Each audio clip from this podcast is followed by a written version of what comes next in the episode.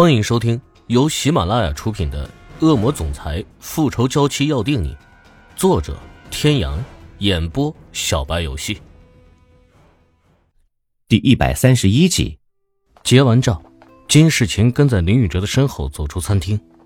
然而在下台阶的时候，不知道台阶上哪来的水，金世琴踩着高跟鞋一个踉跄就向下栽去。还好林宇哲反应迅速的将他一把扶住。芊芊，你怎么样啊？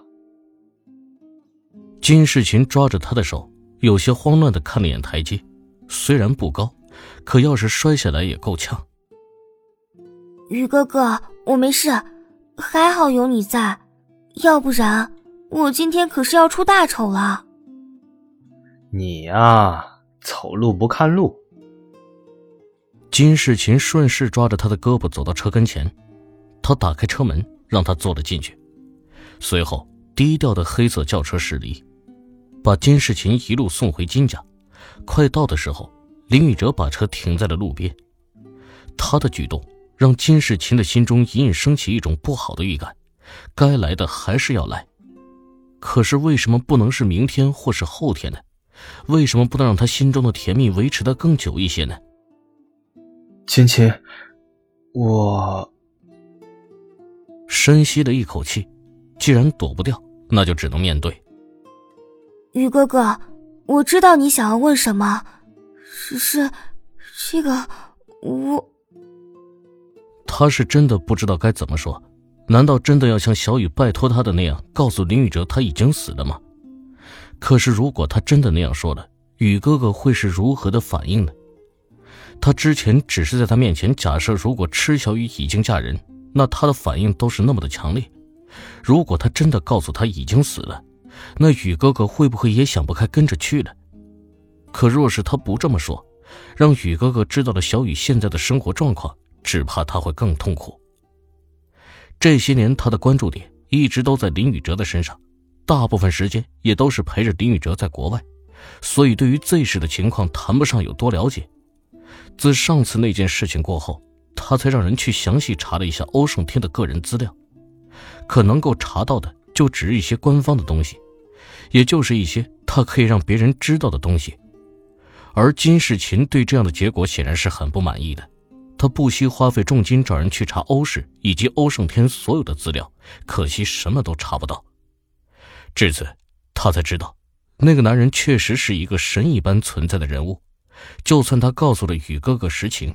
以宇哥哥现在的实力来说，根本就不是那个男人的对手。万一真的起了冲突，到最后的结果，如果是宇哥哥可以顺利的抢回池小雨也还好，怕就怕小雨没有抢回来，还会把整个林氏集团也搭进去。因为外界传言那个男人冷酷、残忍、霸道，对敌人绝对不会手下留情。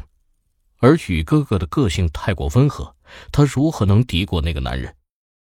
心头的思绪千丝万缕，他始终拿不定主意，到底应该要如何才能把对宇哥哥的伤害降到最低？芊芊，你是不是知道了什么？良久的沉默，林宇哲终究还是忍不住先开了口：“莫不是小雨真的嫁人了？如果她真的嫁人了，他也并非不能接受。可看金世琴为难的神情，难道并不只是嫁人那么简单？”可除了这个可能，他也想不到其他可能。究竟会是什么让他如此难以开口？如果说他此时内心毫无波澜，那是绝无可能。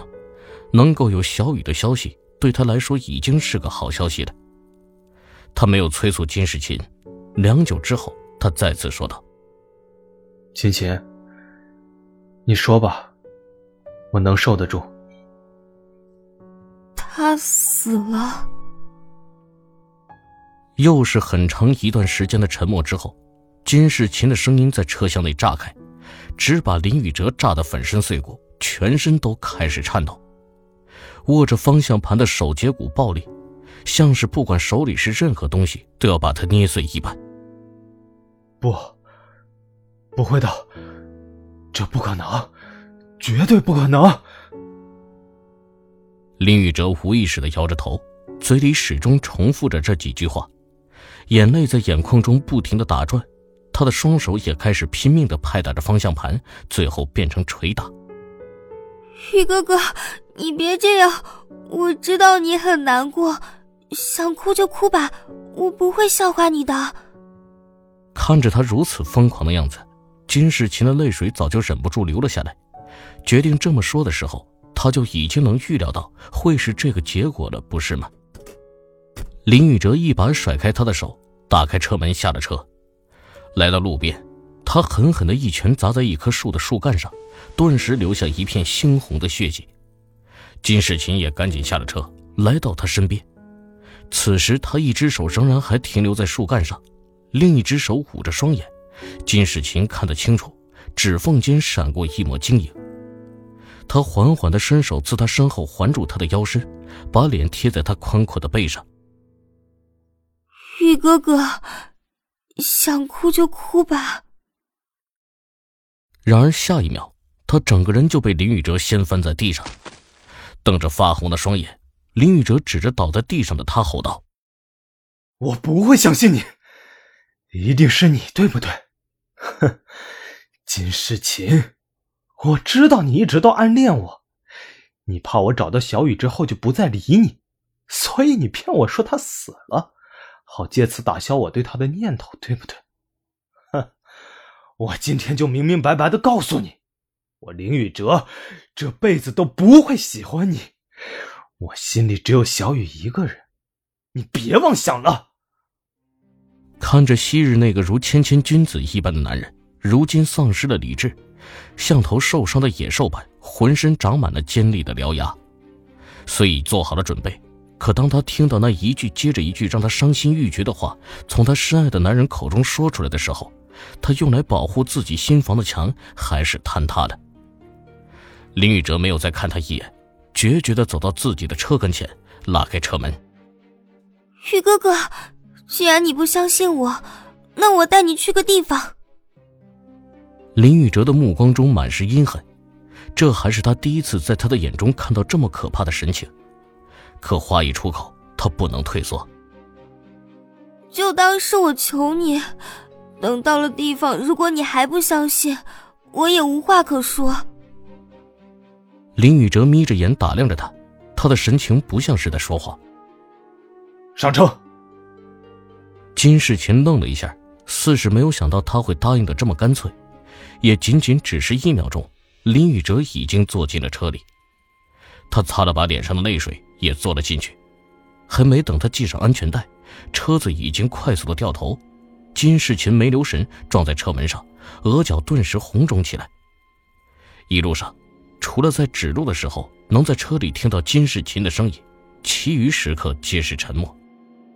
林宇哲周身散发着绝人千里之外的冷漠，他的脑海中始终回荡着四个字：他不相信。到了。各位听众朋友，本集到此结束，感谢您的收听。